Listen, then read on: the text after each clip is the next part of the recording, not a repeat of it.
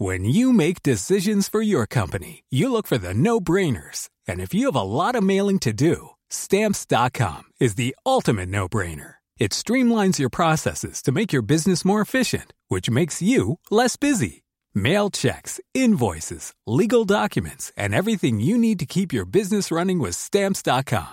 Seamlessly connect with every major marketplace and shopping cart. Schedule package pickups and see your cheapest and fastest shipping options from different carriers. With rates up to 89% off USPS and UPS rates. And with the Stamps.com mobile app, you can take care of mailing and shipping wherever you are. Make the same no-brainer decision as over 1 million other businesses with Stamps.com. Sign up with Code PROGRAM for a four-week trial, plus free postage and a free digital scale. No long-term commitments or contracts. That's Stamps.com.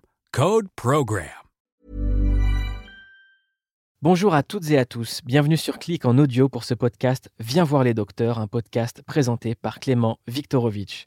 Viens voir les docteurs, c'est une émission qui aborde les grands enjeux de notre société en compagnie de chercheurs, d'universitaires et de scientifiques pour poser tranquillement et sereinement les données du débat.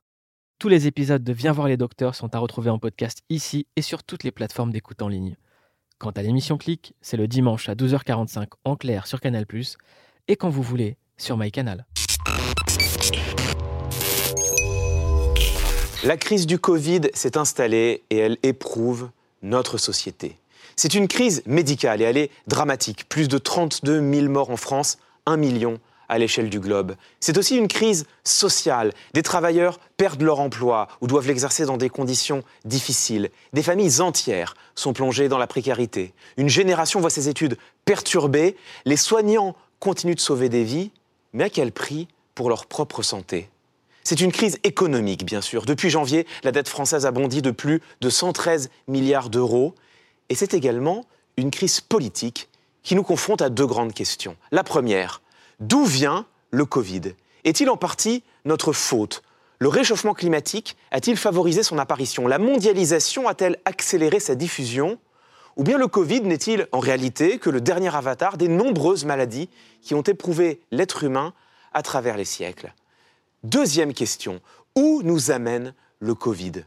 Hausse de la défiance chez les citoyens, remise en cause de l'autorité de l'État par certains élus, communication erratique, opaque, voire mensongère du gouvernement, notre système politique subit aujourd'hui une tension extrême. Quelles en seront les conséquences? La crise du Covid est-elle, au fond, le signe avant-coureur d'un effondrement ou le début d'une transformation?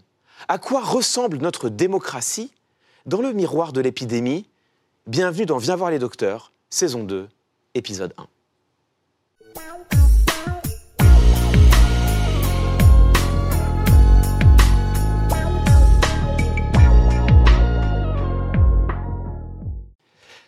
Viens voir le docteur dans le miroir de l'épidémie. Première partie, nous allons nous interroger sur la question de savoir d'où vient le virus. Et pour en parler, j'ai le plaisir de recevoir Léa Lugassi. Léa, bonjour. Bonjour. Tu es agroécologue, docteur en écologie, et tu as publié une étude avec l'Office français de la biodiversité sur les liens entre biodiversité et maladies infectieuses. Et avec toi, Fabien Locher. Fabien, bonjour. Bonjour. Tu es historien, chercheur au CNRS et tu publies aux éditions du Seuil Les Révoltes du ciel avec Jean-Baptiste Fressoz. Avec vous deux, on va s'interroger donc sur l'origine de l'épidémie de Covid-19 avec cette question qui en fait nous taraude. Est-elle un petit peu de notre faute et quels sont notamment ces liens avec les modifications de l'environnement? Euh, Léa, j'ai envie de te poser euh, à toi d'abord la question, est-ce que l'émergence d'une maladie, d'une épidémie comme le Covid-19 peut être causée par les modifications que nous voyons aujourd'hui de notre environnement oui, bah c'est assez sûr. Euh, il y a toujours eu des, pathogènes, des agents pathogènes qui sont présents dans la biodiversité, dans les forêts, euh, même euh, totalement préservées. C'est un vivier phénoménal d'agents pathogènes. ce qui se passe, en fait, c'est que quand l'activité économique, l'activité humaine vient en contact rapproché, prolongé de ces viviers-là, et perturbe en fait le fonctionnement des écosystèmes par plein de manières qu'on pourra détailler tout à l'heure. Euh, on favorise l'émergence, on crée les conditions du passage à l'homme Et ensuite, derrière, quand on couple ça avec euh, une connexion euh, d'un pays comme la Chine avec euh, le reste de la planète, avec les avions, etc., on favorise encore plus le passage à un niveau pandémique. Donc c'est certain, on est responsable dans une certaine mesure de l'apparition non pas du pathogène SARS-CoV-2, mais de la maladie Covid-19.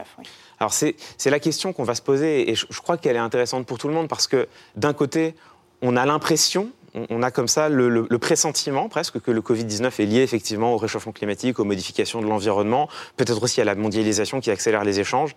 Et en même temps, on constate que les épidémies ne sont pas nouvelles, elles jalonnent l'histoire de l'humanité, elles ont parfois terrassé des populations entières. Hein. La, grande peste du XIVe siècle, je crois que c'est 30 à 50% de la population européenne qui décède. Donc comment est-ce que, mais on va en parler, mais comment est-ce qu'on peut savoir si c'est de notre faute ou si c'est simplement un, malheur qui s'abat sur nous, comme il, arrive de temps en temps?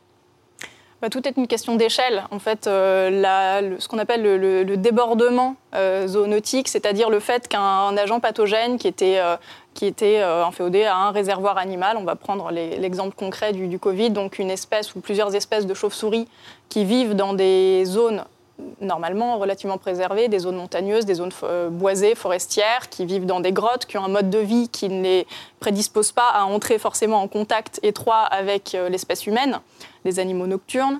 Euh, normalement, un pathogène qui est inféodé à la chauve-souris devrait relativement rester inféodé à la chauve-souris. Et s'il rentrait en contact avec l'espèce humaine, euh, par exemple par des activités de chasse euh, pour, euh, voilà, pour le, disons, le quotidien, subvenir à ses besoins, il y a de très fortes chances pour que ça reste circonscrit à une petite zone et à une petite population humaine, peut-être mmh. un village par exemple. la probabilité que ça prenne une telle ampleur et que ça atteigne des zones d'échange économique fort comme un marché par exemple, dans une grande ville qui est elle-même très connectée dans le monde, là, effectivement, c'est vraiment en lien avec euh, un mode de fonctionnement économique euh, d'une société, voire euh, d'une planète. Alors simplement, avant qu'on avance, depuis, depuis là, tout à l'heure, tu parles du lien entre le Covid-19 et la chauve-souris. Mm. Cette origine, elle est prouvée, elle est démontrée, on en est sûr aujourd'hui? Pas à 100%, certains chercheurs disent oui à 98%. Donc bon, où on met les pourcentages, c'est un débat, mais en tout cas, il y a eu avant l'émergence euh, du, coronavirus euh, qu'on connaît aujourd'hui, il y a eu des études dans les deux ans qui ont précédé son émergence qui montraient que les populations de chauves-souris du sud de la Chine hébergent un très grand nombre de coronavirus différents et les séquences génétiques de ces virus, euh, notamment un, est très très similaire à celui qu'on a séquencé du, du, coronavirus. Donc on pense que c'est dans ces populations de chauves-souris qu'a émergé un virus qui ensuite s'est un petit peu modifié dans un autre intermédiaire. Et l'hypothèse euh, principale, c'était que c'était le pangolin, mais on n'a pas dessus de certitude. Et donc voilà, c'est cette proximité entre les séquences génétiques qui fait qu'on pense que c'est originaire de la chauve-souris. On a en plus un précédent qui est qu'il y a déjà eu une épidémie liée à un coronavirus qui venait de populations de chauves-souris du sud de la Chine. C'était euh, le SRAS en 2002. Donc euh, voilà, ce précédent-là, plus les, fortes suspicions, fait qu'on peut à peu près dire aujourd'hui que ça vient des chauves-souris du sud de la Chine. Alors on va, on va rentrer dans le détail hein, sur, sur les origines du Covid, mais avant Fabien, j'ai envie de me tourner vers toi parce que j'ai employé un mot à moitié à dessein, j'ai dit on a l'impression intuitivement mhm. que le Covid-19 est lié au réchauffement climatique. Et c'est vrai qu'il euh, y a quelque chose qu'on a observé très vite, c'est que dès les premiers temps de l'épidémie, il y a beaucoup de gens ici et là, sans même trop savoir, moi le premier, qui ont commencé à, s'interroger en se disant mais est-ce que tout ça aurait pas tout de même un lien avec les modifications de l'environnement? Est-ce que c'est nouveau ça, le fait que euh, dès que euh, on voit un fléau apparaître, on se pose la question des liens avec le climat? Ou est-ce que, et je, crois que c'est un peu ce dont tu parles dans ton livre, euh, est-ce que en fait ça nous interroge sur un temps beaucoup plus long? Alors en fait, effectivement, ces interrogations, elles ont une histoire très très longue. Hein. S'agissant du changement climatique, avec Jean-Baptiste Fressoz, mon co-auteur, on montre bien que je crois dans le livre que euh, ces interrogations, s'ancrent d'abord dans un processus de mondialisation. Et ce n'est pas une mondialisation récente, hein, c'est la mondialisation des 15e, 16e, 17e siècles. Qu'est-ce qui se passe à ce moment-là? L'Europe part à la conquête du monde, avec ce qu'on appelle la découverte, mais qui est en fait l'exploration et la conquête de l'Amérique, avec euh, tous ces Européens qui abordent des îles euh, dans les Caraïbes pour faire de, l'économie de plantation, produire du sucre, etc.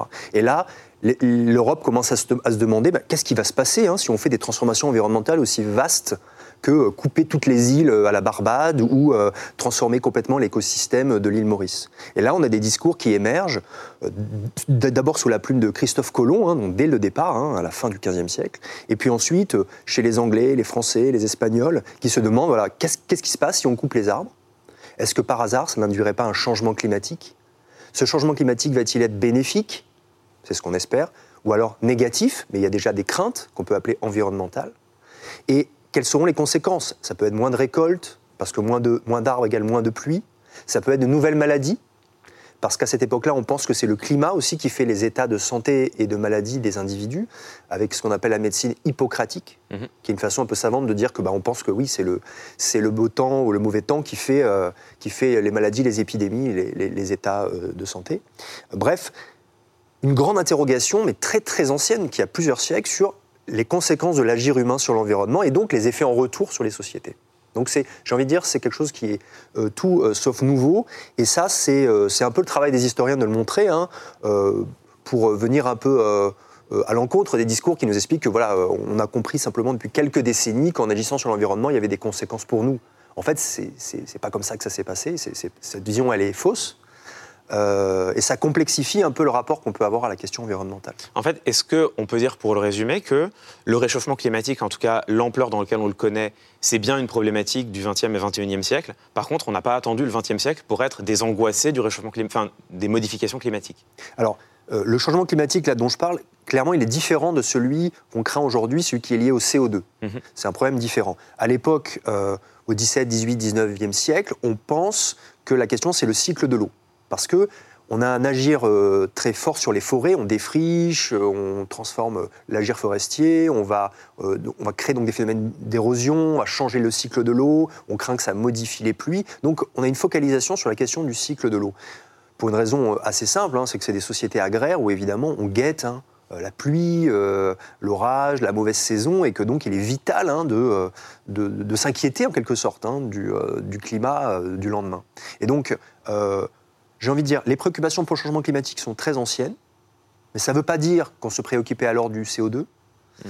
Euh, donc c'est quelque chose de différent, mais en même temps qui, a, qui est profondément lié. Hein. c'est le fait de, hmm. se, de se poser la question de savoir si on va aller euh, faire des observations pour montrer le changement, hmm, euh, d'aller chercher des archives pour faire de la climatologie historique. Enfin, donc les liens sont forts, mais il ne s'agit pas tout à fait du même problème. Alors, ça, c'est quelque chose d'intéressant, parce qu'en en fait, aujourd'hui, on parle de manière obsessionnelle, et moi je pense à raison, du réchauffement climatique, mais les modifications environnementales, en fait, elles sont beaucoup plus larges. Elles se posent aussi en, en termes de biodiversité, en termes de modification des espaces naturels.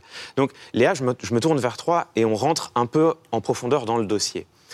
Le Covid-19 est-il lié au réchauffement climatique? Est-ce qu'on peut tracer un lien entre les deux? Alors, directement, on pense que non, même s'il y a une hypothèse qui circule, mais qui n'est pas vérifiée. Euh, sur le fait que les populations de chauves-souris, quand elles sont soumises à des sécheresses très intenses, et c'est a priori le cas, euh, ça a été le cas cette année euh, dans le Yunnan notamment, une sécheresse qui n'avait pas été vue depuis 40 ans. Donc elles sont soumises à des stress, notamment pour la, ressource en nourriture. C'est des chauves-souris qui sont frugivores, elles recherchent des fruits.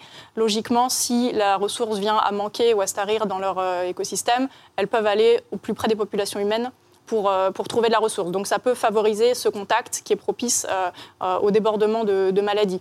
Il y aurait, il y aurait j'ai cru voir passer ça, de premières études qui tendraient à montrer peut-être un lien entre une sécheresse et quelques mois plus tard l'apparition d'une épidémie. Oui, bah oui, ça a été. voilà, il y a eu quelques cas, notamment sur les trois émergences de coronavirus. Donc le, le SRAS en 2002 qui avait été précédé euh, par une sécheresse assez forte, et également le MERS, donc un autre coronavirus qui a émergé un peu plus tard, qui est passé d'une chauve-souris à un dromadaire et qui a fait une épidémie euh, dans le Moyen-Orient, qui a aussi coïncidé avec euh, une sécheresse. Mais je dirais, bon, pour l'instant, voilà, c'est une hypothèse, mais qu'on peut peut pas totalement l'affirmer aujourd'hui. Par contre, ce qui est absolument certain, c'est que les causes sous-jacentes du changement climatique euh, sont en grande partie des, perturbations et des, modifications des écosystèmes, en premier lieu desquelles la déforestation. Et les causes ne sont pas uniquement climatiques, mais elles, ça a bien des effets sur euh, bah, le fonctionnement de l'écosystème, euh, les espèces présentes, la manière dont elles interagissent. Et c'est plutôt sur voilà, ces, ces conséquences-là, par exemple de la déforestation, qui sont en parallèle des changements climatiques, mais qui sont liées aux mêmes causes et qui vont avoir un impact sur, sur des, des potentielles épidémies. Donc c'est vraiment, c'est vraiment la déforestation, en fait. L'une des principales causes de l'émergence du Covid-19, c'est vraiment la déforestation qui fait que l'espèce humaine s'est retrouvée de plus en plus au contact avec des chauves-souris, ou du moins des animaux consommés par l'homme se sont retrouvés de plus en plus au contact avec des chauves-souris porteurs du coronavirus, c'est ça? Alors, ce n'est pas forcément totalement la déforestation, mais en plus, il y, y, a plusieurs causes qui avancent en parallèle. Dans ces zones-là du sud de la Chine, il y a du développement économique qui fait qu'on va transformer euh, ce qui était avant des forêts ou des montagnes, euh, des, forêts de montagne en d'autres choses, notamment pour l'agriculture. Euh, donc c'est une des causes, mais c'est pas la seule. Il y a aussi d'autres activités qui entraînent des contacts étroits entre les espèces sauvages et les, humains, et notamment le commerce d'espèces menacées qui progresse en parallèle euh, et qui effectivement fait des ponts qui ne devraient pas euh, avoir lieu, en tout cas pas dans ces proportions, entre des espèces comme, euh, comme des chauves-souris. Il y a des fermes à chauves-souris. Hein, alors en Chine, je ne sais pas, mais au Vietnam, on élève des chauves-souris pour produire du guano, qui est ensuite une matière première pour faire de l'engrais agricole. Donc voilà, il y a des proximités qui se créent autour du commerce de la faune sauvage qui est extrêmement lucratif. Euh, et, qui vraiment favorise euh, l'émergence, c'est sûr. Et pour le cas du Covid, euh, en tout cas, le cas du pangolin euh, euh, est un bon exemple. Le pangolin, c'est une espèce qui, a priori, ne devrait intéresser personne, qui, est, voilà, qui est un animal très mignon, avec une carapace de kératine qui, concrètement, c'est des ongles, hein, et pour autant qui se retrouve au cœur d'un marché extrêmement lucratif et, qui mène à la, perte pure et simple de l'espèce hein, à très court terme. Euh, d'ailleurs, les pangolins qui étaient sur le marché de Wuhan euh, ne venaient pas de Chine, a priori, ils venaient d'Afrique, puisque en Asie, il y a presque plus de pangolins déjà. Donc euh, on voit bien que c'est voilà, tous ces facteurs de pression sur l'écosystème, que ce soit la destruction des habitats, le commerce des espèces, vraiment favorisent, c'est sûr, des maladies comme le Covid. Fabien Locher, l'être humain n'a pas attendu le XXe siècle pour se chauffer avec du bois. Mmh. la déforestation, est-ce que c'est dans quelle mesure est-elle une, nouveauté? Dans quelle mesure, en tout cas, a-t-elle pris ou non une ampleur différente au XXe ou au XXIe siècle? Qu'est-ce qui a changé de ce point de vue-là? Alors en fait, il faut bien réaliser ce qu'est la forêt hein, pour les hommes des 17, 18, 19e siècle. C'est, euh, on pourrait dire, à la fois le pétrole et le béton. C'est-à-dire c'est la source d'énergie, mais c'est aussi ce qui permet de construire. Alors construire des maisons pour le bois de construction, mais c'est aussi construire des navires de guerre, donc c'est aussi une ressource stratégique. C'est aussi un lieu de vie où les communautés rurales bah, exploitent ce qu'on appelle les communs forestiers. donc en fait, la forêt, c'est, ça semble relativement comme ça marginal vu d'aujourd'hui, mais c'était quelque chose de vraiment fondamental. Il y a des émeutes, voire des révolutions qui ont été déclenchées hein, par, par des règlements forestiers euh, imposés par des États. Il y a un, exemple fameux en Ariège, la révolte des Demoiselles, hein, que, qui est liée au fait qu'on voulait réglementer l'accès aux communs forestiers. Donc c'est quelque chose de fondamental. Et la déforestation a été massive hein, dans, euh, en Europe, mais aussi euh, dans les, dans les colonies hein, européennes, des, empires européens. Et c'est un enjeu vraiment fondamental. On a pu dire aussi, euh, à raison, hein, que les États modernes se sont en partie créés en prenant la mainmise sur les ressources en bois. Donc on n'a pas attendu le XXe siècle pour déforester. Est-ce qu'on déforeste davantage aujourd'hui qu'hier? Alors, on n'a pas attendu du tout le XXe siècle pour déforester, mais je pense qu'on a, euh, un processus qui est, euh, probablement euh, séquentiel. Aujourd'hui, la déforestation qui pose réellement problème est probablement celle qui est plutôt en milieu tropical plutôt qu'en Europe où les forêts restent relativement bien gérées, même s'il y a des vrais débats hein, sur les formes de gestion des forêts, notamment sur ce qu'on appelle l'industrialisation de la forêt. On a des vraies questions à se poser aussi sur nos forêts, euh, euh, disons, euh, composées d'arbres monoessence, bien alignés, qui semblent prospères, mais qui sont peut-être mmh. vulnérables. en tout cas, voilà. Mmh. Alors, on revient sur, sur l'épidémie de Covid-19 dans un instant, mais avant, Léa, il y a une question que, je voulais te poser parce qu'on en a parlé un tout petit peu avant l'émission, et tu me disais que, certes, les modifications de notre environnement ont probablement contribué à l'émergence de cette maladie, mais ce n'est pas la seule. En fait, les modifications du climat et de l'environnement produisent la circulation de nombreuses maladies, je crois, tu me disais. Oui, bah ça, a été bien montré euh, dans, des études récentes.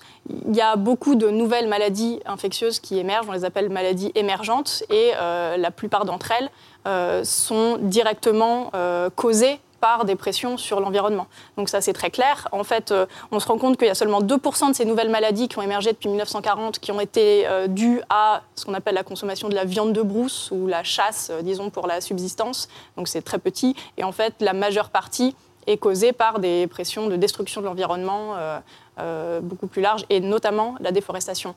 Mais ce qui est intéressant, c'est qu'on se rend compte aujourd'hui qu'il y a pas mal de maladies euh, on peut prendre une maladie qui concerne la France, en l'occurrence qui concerne la Guyane, euh, dont on parle peu, mais qui fait des épidémies de plus en plus importantes, qui est la leishmaniose, qui est une maladie qui a toujours existé, pour lesquelles les peuples indigènes de la forêt amazonienne, donc euh, Guyane, Suriname, ont chacun dans leur dialecte un nom. Donc c'est une maladie qui est constitutive de cet écosystème amazonien.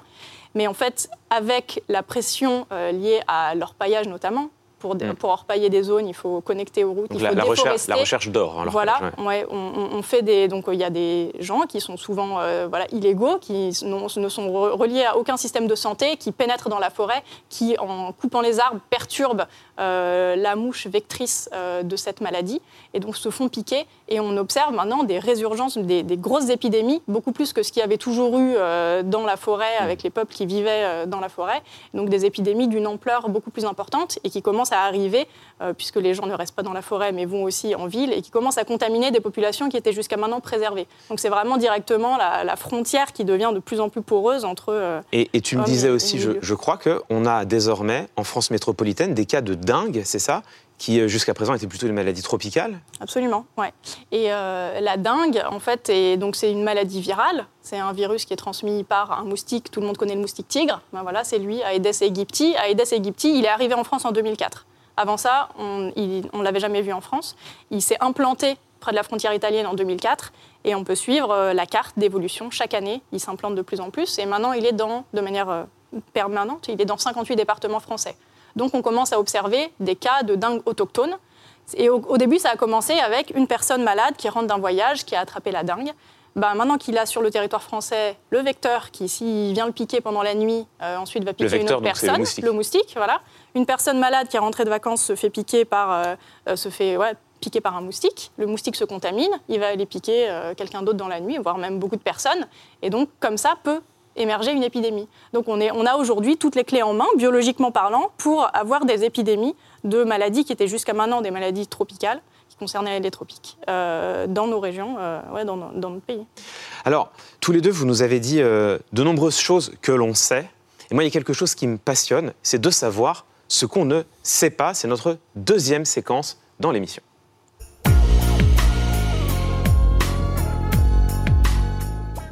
Alors, qu'est-ce qu'on sait et surtout, qu'est-ce qu'on ne sait pas, Fabien Locher, Léa Lugassi Réussira-t-on à contrôler le Covid-19 ou faudra-t-il apprendre à vivre avec pour toujours?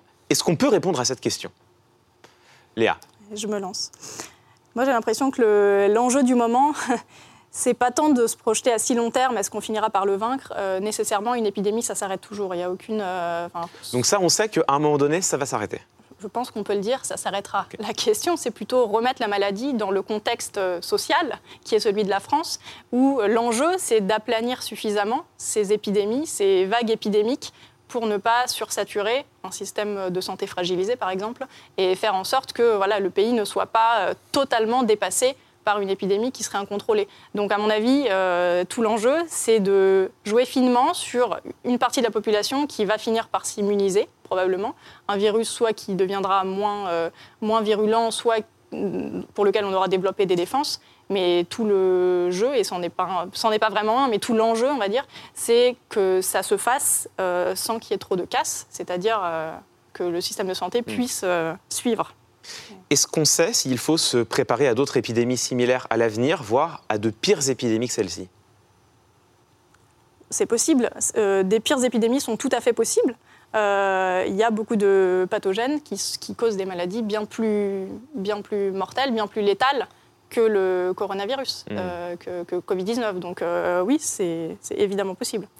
Est-ce qu'on sait, et peut-être Fabien, as-tu une idée, est-ce qu'on sait si on va pouvoir infléchir le futur des épidémies en changeant notre mode de vie? Bah, En fait, c'est, ce que ça m'évoque, tout ça, c'est le fait que malgré tout, on ne meurt pas de façon indistincte du Covid-19. C'est quand même lié aux hiérarchies sociales, à qui est exposé.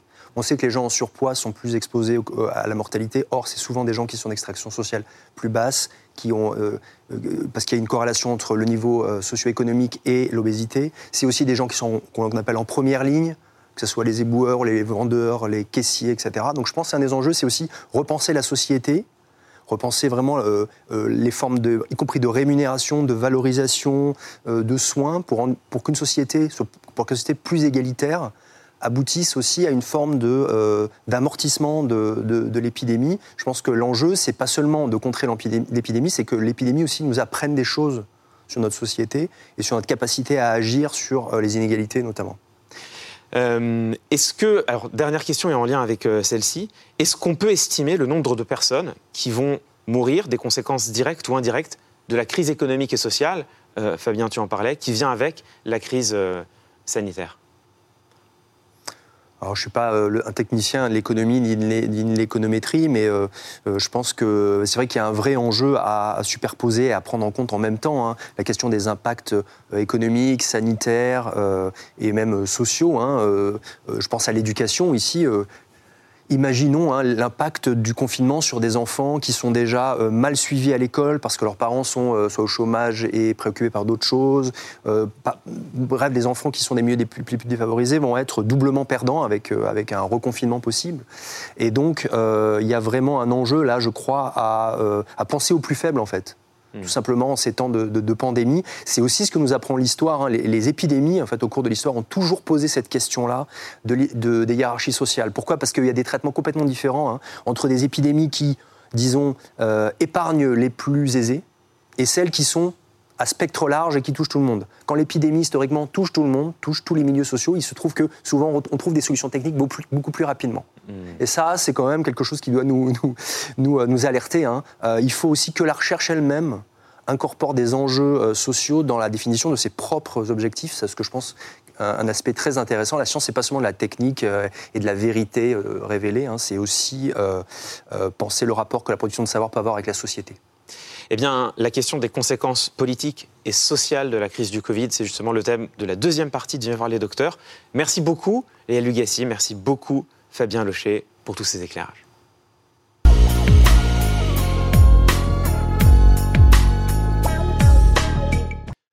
On se retrouve pour la deuxième partie de Viens voir les docteurs, nos sociétés au miroir du Covid. Et on va se demander où nous amène la crise du coronavirus, qu'est-ce qu'elle provoque sur nos démocraties, sur notre régime politique, qu'est-ce qu'elle révèle sur notre régime politique? Et pour cela, j'ai le plaisir d'être accompagné d'Antoine Bristial. Antoine, bonjour. Bonjour. Tu es professeur agrégé de sciences sociales, chercheur en sciences politiques à Sciences Po Grenoble, et tu publies deux enquêtes pour la Fondation Jean Jaurès l'une sur les anti-masques et l'autre sur les soutiens du professeur Raoult.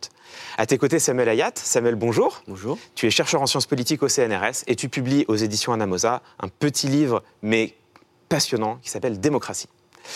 Avec vous, donc, on va se poser la question de ce que la crise du Covid-19 fait à nos démocraties. Et la première chose que l'on observe, c'est l'émergence de ce mouvement des anti-masques. Il y a un espèce de cliché des anti-masques qui seraient des populations euh, ignares, stupides, sous-éduquées. Toi, tu nous dis que ce n'est pas du tout le cas. Non, ce n'est pas du tout le cas. Et ce sont des personnes qui vont justement chercher à acquérir le maximum d'arguments, le maximum de connaissances sur, sur le masque. Alors, généralement, avec des arguments qui vont toujours dans le même sens.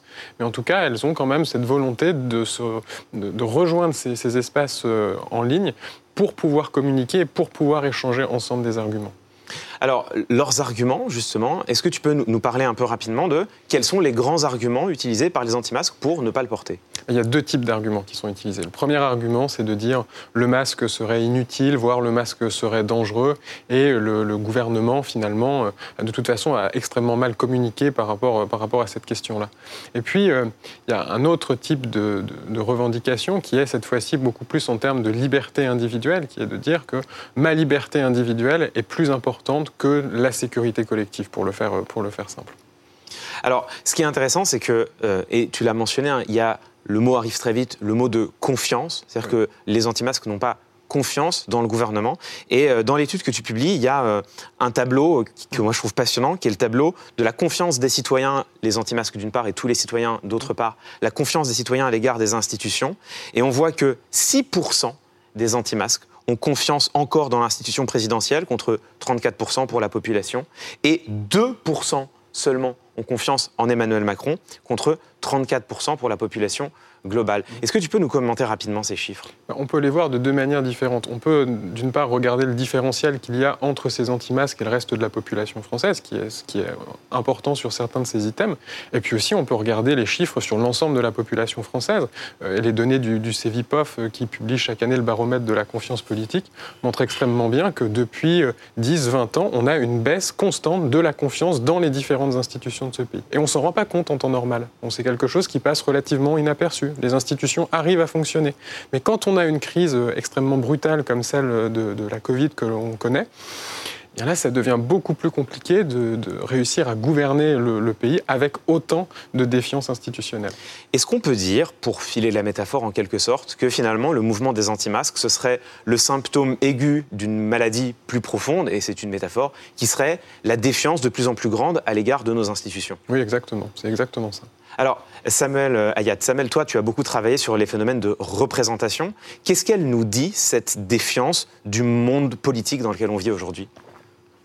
Je ne suis pas persuadé mhm. que le fait de s'intéresser exclusivement à la défiance que les citoyens et les citoyennes auraient pour les élus et les gouvernants euh, rende compte entièrement du problème. Ce que je veux dire par là, ce qui, moi, je trouve marquant euh, dans, dans, dans, cette crise, c'est pas que les citoyens et les citoyennes n'aient pas eu confiance dans les institutions, c'est que les institutions n'ont pas du tout eu confiance dans les citoyens et les citoyennes. C'est-à-dire que si la défiance, elle est quelque part, elle n'est pas dans le fait que euh, les gens n'aient pas confiance en Emmanuel Macron, euh, ce qui semblerait euh, finalement une conduite assez rationnelle. C'est que Emmanuel Macron n'ait absolument pas confiance dans les citoyens. Qu'est-ce que ça veut dire? Ça veut dire que le gouvernement et de manière plus générale les autorités considèrent que pour euh, amener les citoyens et les citoyennes à avoir des comportements responsables face au virus, eh bien, il faut euh, les contraindre, il faut exercer euh, sur elles et sur eux de la coercition.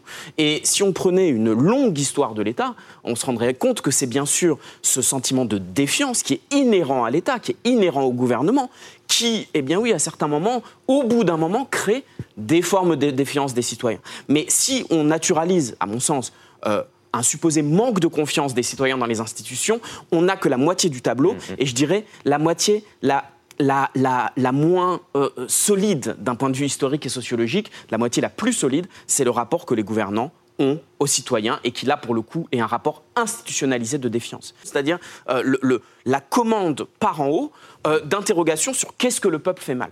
Mais évidemment, euh, c'est une pensée d'État. C'est l'État qui pense comme ça, c'est le gouvernement qui pense comme ça.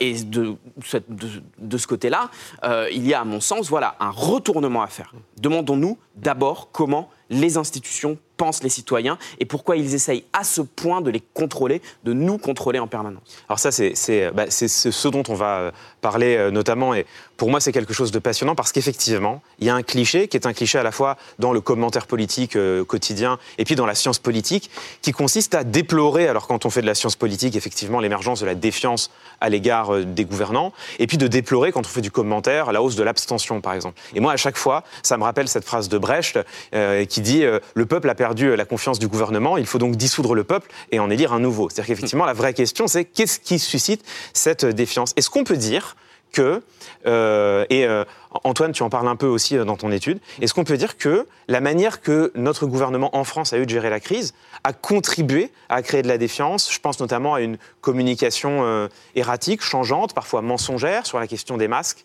justement. Est-ce est que, au fond, on, a le on, peut avoir le sentiment que les masques sont devenus un totem, une cristallisation d'une gestion contestée par le gouvernement? Je pense qu'il y a deux aspects dans, les revendications des anti-masques.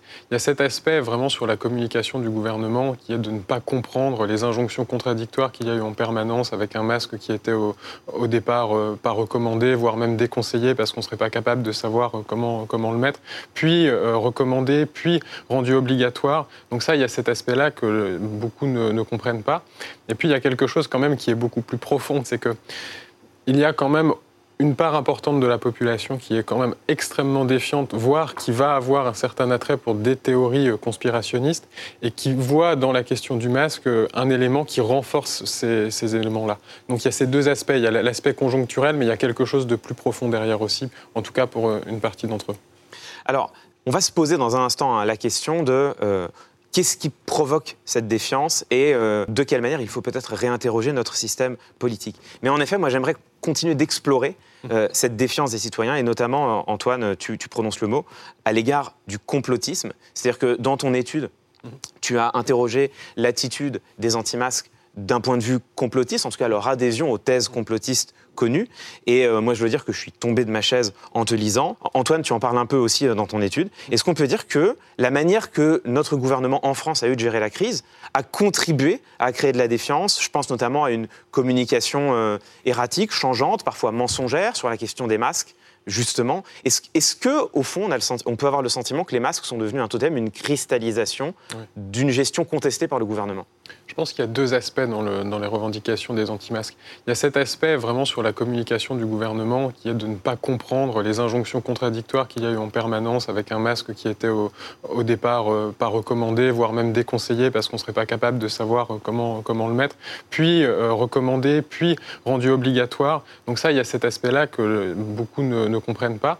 Et puis il y a quelque chose quand même qui est beaucoup plus profond, pour faire un parallèle avec la vidéo que vous montriez, c'est que il y a quand même une part importante de la population qui est quand même extrêmement défiante, voire qui va avoir un certain attrait pour des théories euh, conspirationnistes et qui voit dans la question du masque euh, un élément qui renforce ces, éléments-là. Donc il y a ces deux aspects. Il y a l'aspect conjoncturel, mais il y a quelque chose de plus profond derrière aussi, en tout cas pour euh, une partie d'entre eux. Alors, on va se poser dans un instant hein, la question de Qu'est-ce qui provoque cette défiance et euh, de quelle manière il faut peut-être réinterroger notre système politique? Mais en effet, moi j'aimerais continuer d'explorer euh, cette défiance des citoyens et notamment, euh, Antoine, tu, prononces le mot, à l'égard du complotisme. C'est-à-dire que dans ton étude, tu as interrogé l'attitude des anti-masques d'un point de vue complotiste, en tout cas leur adhésion aux thèses complotistes connues. Et moi je veux dire que je suis tombé de ma chaise en te lisant. 92% des anti-masques pense que le ministère de la Santé est de mèche avec les laboratoires pour cacher la nocivité des vaccins. 52% croient à l'existence des Illuminati, mais c'est tout de même 27% dans la population globale. 56% croient en l'idée d'un grand remplacement, pour le dire simple. Mais c'est quand même 35% dans la population globale. Et enfin, et enfin 57% des anti-masques croient à l'existence d'un complot sioniste à l'échelle mondiale. Mais là aussi, c'est tout de même 22% de la population euh, globale. Qu'est-ce que ça nous dit? Bah, Ça nous dit qu'il y a un vrai problème euh, au sein de nos sociétés, que ce n'est pas un problème que l'on voit qui est, visible dans des périodes entre guillemets normales, mais dans des circonstances exceptionnelles, c'est là où on va s'en rendre compte particulièrement. Et ça peut derrière avoir des conséquences euh, importantes. il y a des études qui ont été faites, notamment au Royaume-Uni, qui montraient que plus euh, les personnes croyaient dans des thèses complotistes, et notamment des thèses complotistes au sujet euh, du, Covid, plus ils allaient avoir tendance à ne pas respecter les, recommandations sanitaires du, gouvernement. Et ce qu'on remarque aussi avec ces théories complotistes, c'est qu'elles forment échelle. C'est-à-dire qu'à partir du moment où vous croyez à une théorie, vous allez avoir tendance à croire à l'ensemble des théories.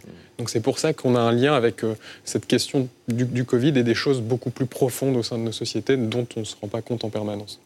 Et alors, le lien, il y a un lien évidemment à faire avec la question des médias. Et c'est que, et en fait, le, il y a un deuxième tableau euh, dans, ton étude que moi je trouve fascinant. C'est justement l'interrogation de en, comment les anti-masques ont confiance ou non dans les médias. 14% des anti-masques seulement ont confiance dans les informations présentes dans les journaux papier. Mm. Mais c'est seulement 37% de la population globale, enfin le chiffre est fou. 2% des anti-masques ont confiance dans les informations présentes à, la télévision, mais c'est seulement 29% dans la population générale. Et enfin, et enfin 51% des anti-masques ont confiance avant tout dans les informations présentes sur les réseaux sociaux. Pour moi, et c'est une question que je pose à, à tous les deux, pour moi ça pose euh, deux questions. La première, c'est on voit bien je crois, là, dans ces chiffres, le rôle des réseaux sociaux dans la circulation des, thèses complotistes. Mais la deuxième chose qui nous interroge, c'est comment faire? C'est-à-dire, à partir du moment où nos concitoyens ont un tel degré de défiance à l'égard des sources d'information, mhm. comment faire pour renouer le dialogue? Comment faire pour réargumenter sur des bases communes? Comment faire pour se comprendre? Si en fait tout ce que l'on dit dans les médias, y compris les médias les plus sérieux, sont marqués du saut de la défiance par nos concitoyens. Samuel, est-ce que ça t'inspire quelque chose? Comment dire?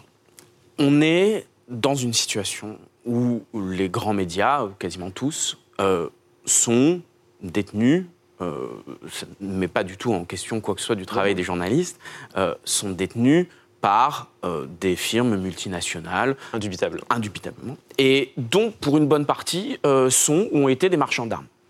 le fait, dans une situation comme ça, d'avoir de la défiance, je trouve que le mot, il peut se discuter, mais le fait d'avoir en tout cas un esprit critique vis-à-vis de ce que peuvent dire les médias ne me semble pas problématique.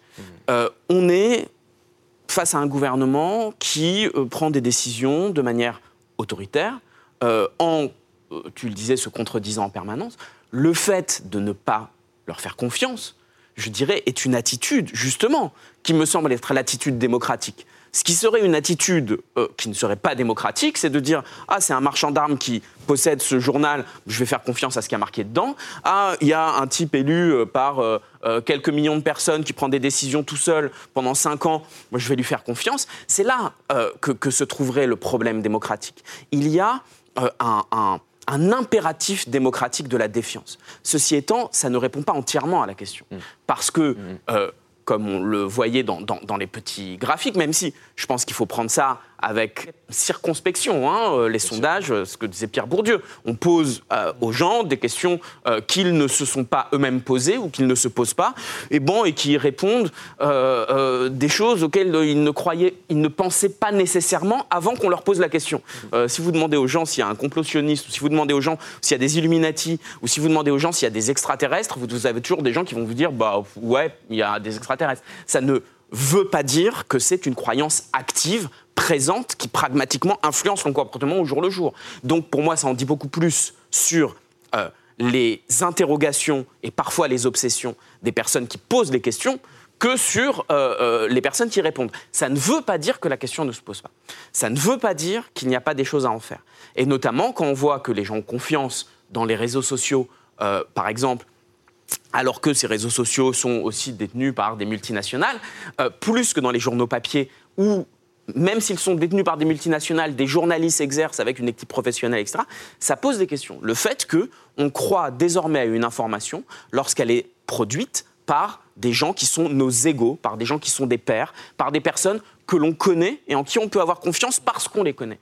Mais là aussi, c'est quelque chose qui n'est pas antidémocratique, qui est plutôt une utilisation qui peut être problématique et avoir des conséquences problématiques dans certaines circonstances, d'un ethos qui est démocratique, qui est qu'on a confiance les uns et les unes dans les autres et que quand quelqu'un poste une information sur Facebook et que cette personne est notre ami, euh, eh bien, on va avoir tendance à avoir confiance avec. Cette confiance-là, qui existe entre les citoyens et les citoyennes, me semble beaucoup plus importante dans une société démocratique que la confiance qu'on pourrait avoir pour des institutions qui sont corrompues euh, ou pour des journaux qui sont détenus par des marchands d'armes.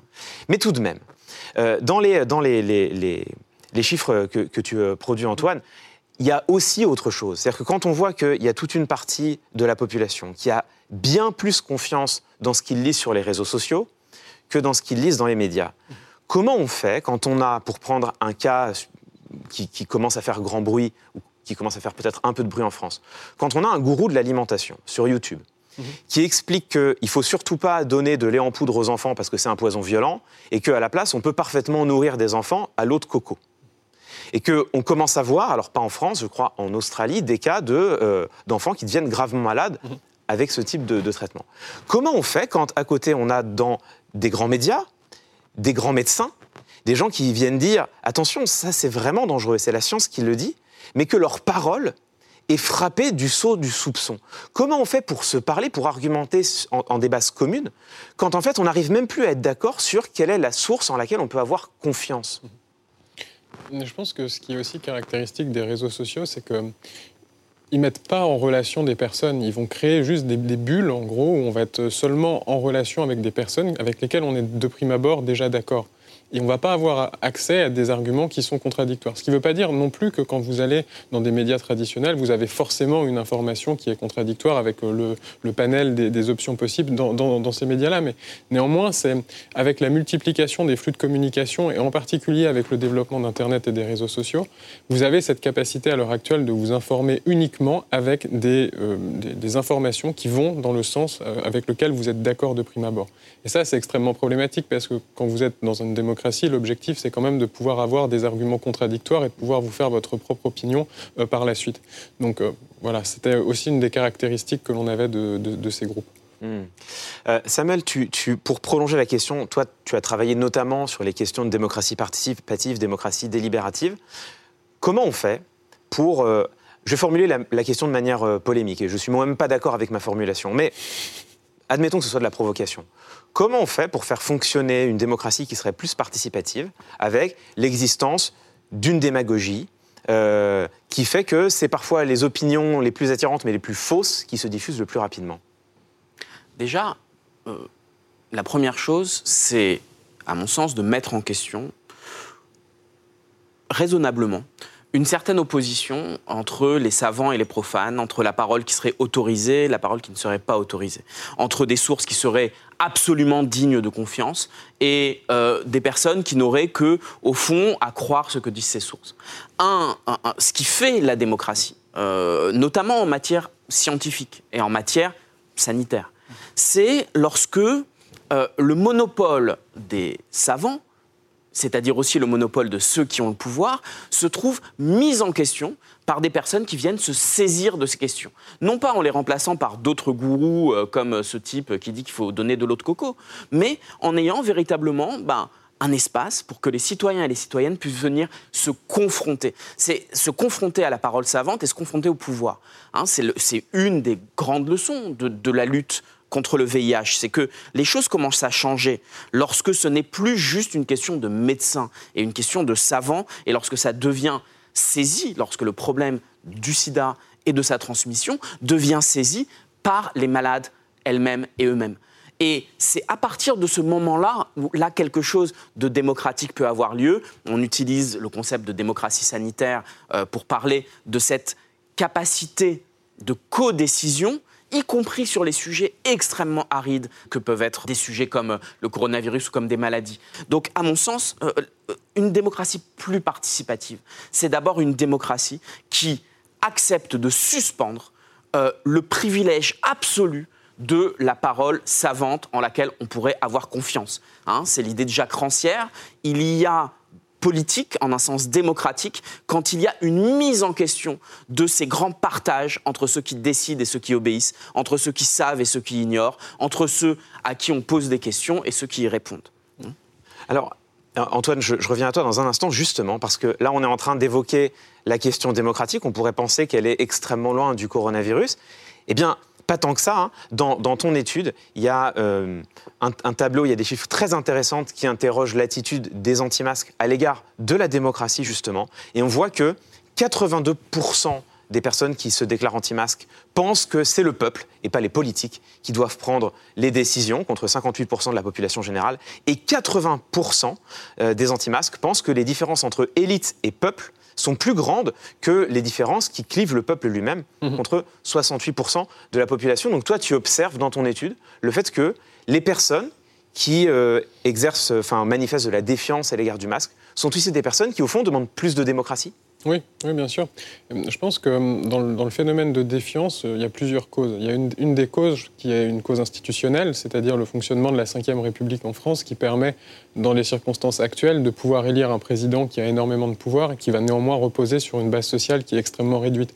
Et c'était assez intéressant d'ailleurs de regarder au tout début du, coronavirus, au tout début de la crise sanitaire, les différentiels de confiance entre la France et le Royaume-Uni. Au Royaume-Uni, il y avait une confiance dans le gouvernement qui était beaucoup plus importante parce qu'ils peuvent reposer sur un socle beaucoup, beaucoup plus euh, large qu'en France où, euh, si vous regardez le, nombre de personnes qui ont voté pour Emmanuel Macron vraiment par conviction au premier tour de la présidentielle, c'est au final extrêmement, extrêmement réduit et ça l'aurait été d'ailleurs pour l'ensemble des, autres, des autres candidats.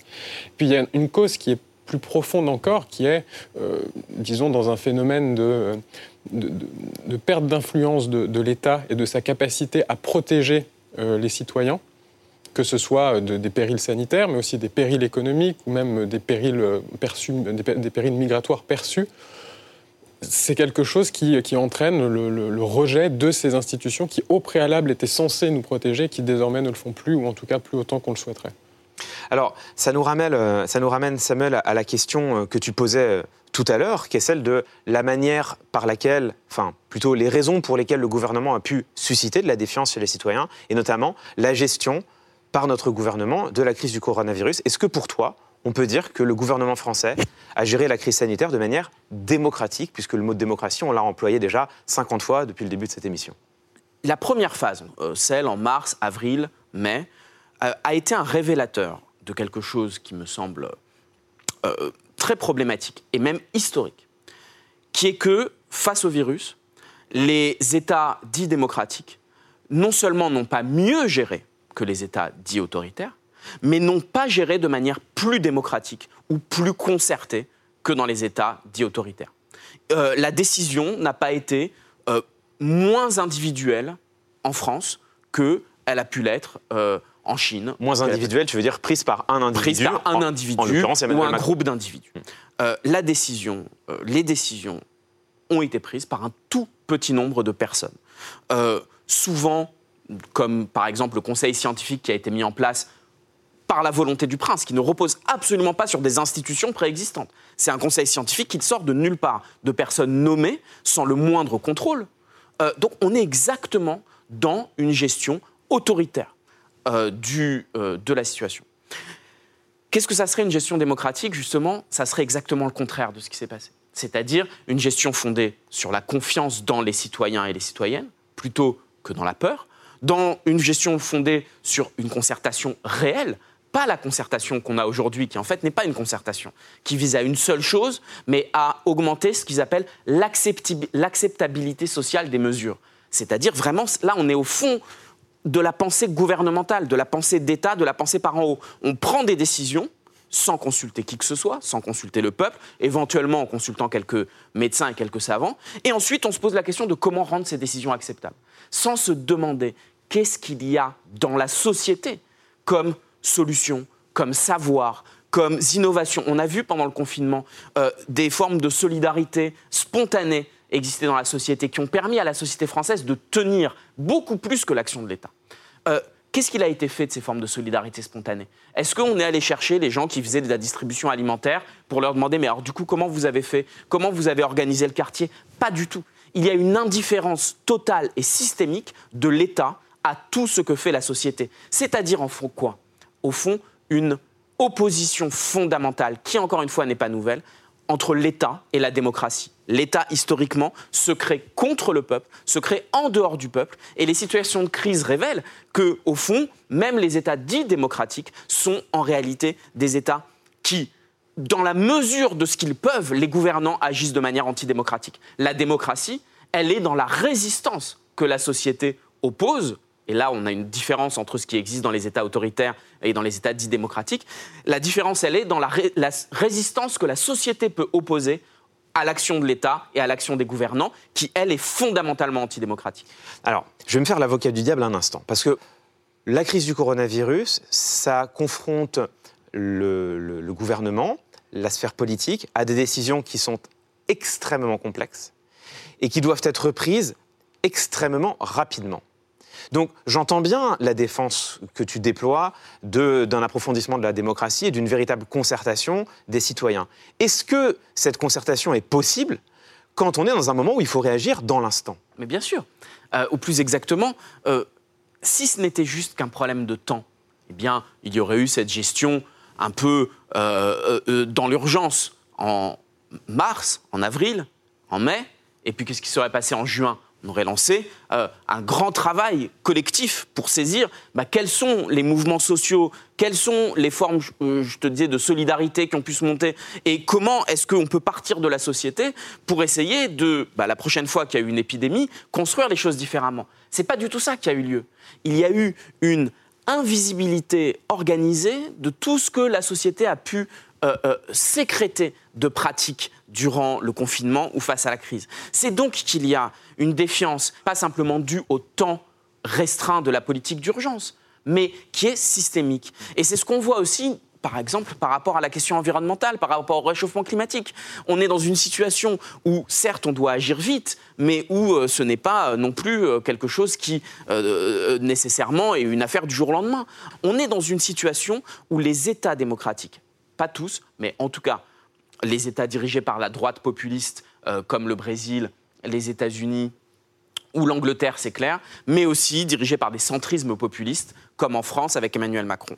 Ce sont des pays qui font poser ce sont des gouvernements qui font peser un réel danger sur l'idée démocratique. Parce que confrontés au coronavirus ou confrontés au réchauffement climatique, confrontés à la pauvreté, confrontés aux véritables menaces qui pèsent sur nos sociétés, ils agissent non pas de manière plus démocratique, mais tout aussi autoritaire que le gouvernement autoritaire, et d'une manière qui n'est pas significativement plus efficace. Alors, ce qui est passionnant, c'est que les débats qu'on a aujourd'hui, en partant du coronavirus et du mouvement des anti-masques, j'ai l'impression qu'on les a eus il y a un an avec le mouvement des Gilets jaunes. Et Antoine, je crois que tu as un peu travaillé sur la, comparaison entre les deux et j'aimerais finir avec cela. C'est-à-dire que, est-ce qu'on peut dresser un parallèle entre ce mouvement des anti-masques aujourd'hui et le mouvement des Gilets jaunes hier? Est-ce qu'on peut dresser un parallèle sociologique? Est-ce qu'on peut dresser un parallèle en termes de revendication?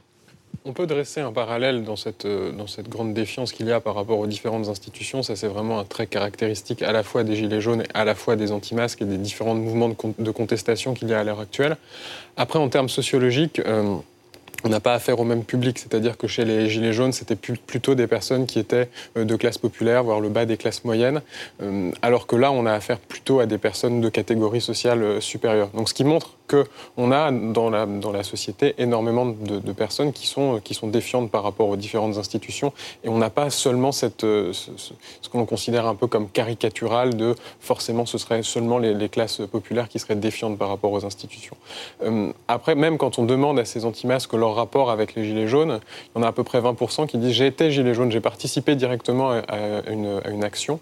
Et par contre, il y en a 60% qui euh, déclarent bah, j'étais pas directement Gilet jaune, mais j'ai soutenu le mouvement. Donc c'est une autre sphère de, contestation que celle du mouvement des Gilets jaunes, mais ce qui montre quand même que le mal est assez profond et assez diffus dans la société. Et ça c'est intéressant parce que au fond, euh, ce qu'on est en train de voir finalement, c'est que euh, la crise du coronavirus, elle révèle des insuffisances de notre démocratie et elle montre en creux également une revendication d'une partie du peuple, en tout cas pour plus de démocratie. Euh, est-ce que vous pensez l'un et l'autre que cette crise du coronavirus d'un point de vue politique, d'un point de vue institutionnel pour nos systèmes politiques.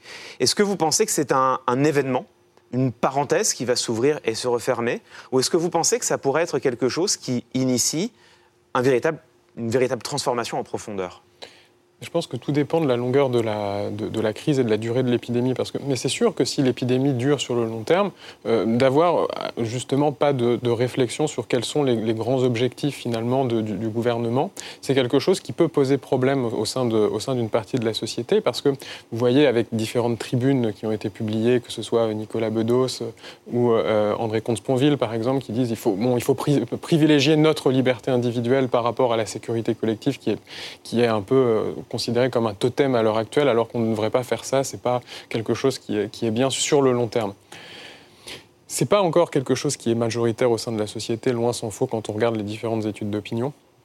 Mais néanmoins, si l'épidémie vient à se, prolonger, ça peut poser problème. Et qu'il n'y ait pas de, débat sur ces questions-là, ça peut entraîner une plus grande, défiance, encore une fois, de, la population.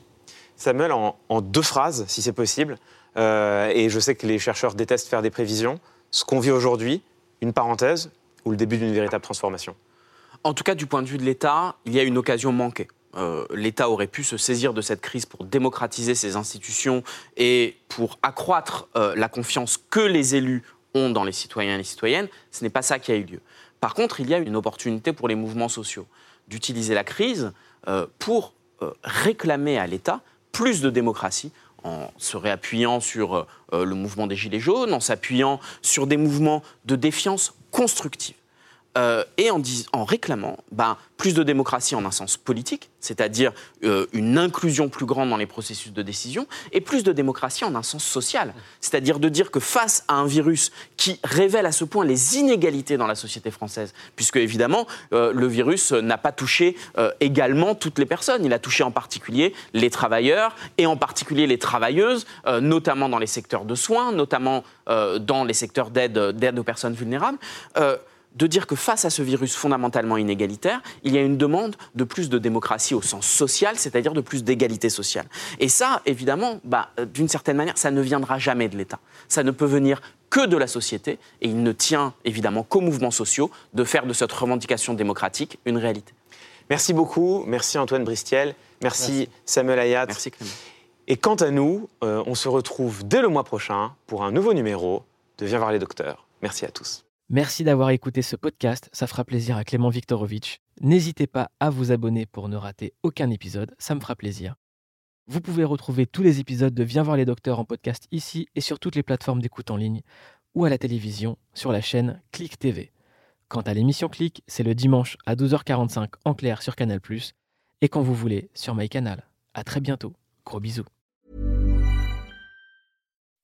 When you make decisions for your company, you look for the no-brainers. If you have a lot of mailing to do, stamps.com is the ultimate no-brainer. Use the stamps.com mobile app to mail everything you need to keep your business running with up to 89% off USPS and UPS. Make the same no-brainer decision as over 1 million other businesses with stamps.com. Use code PROGRAM for a special offer. That's stamps.com code PROGRAM.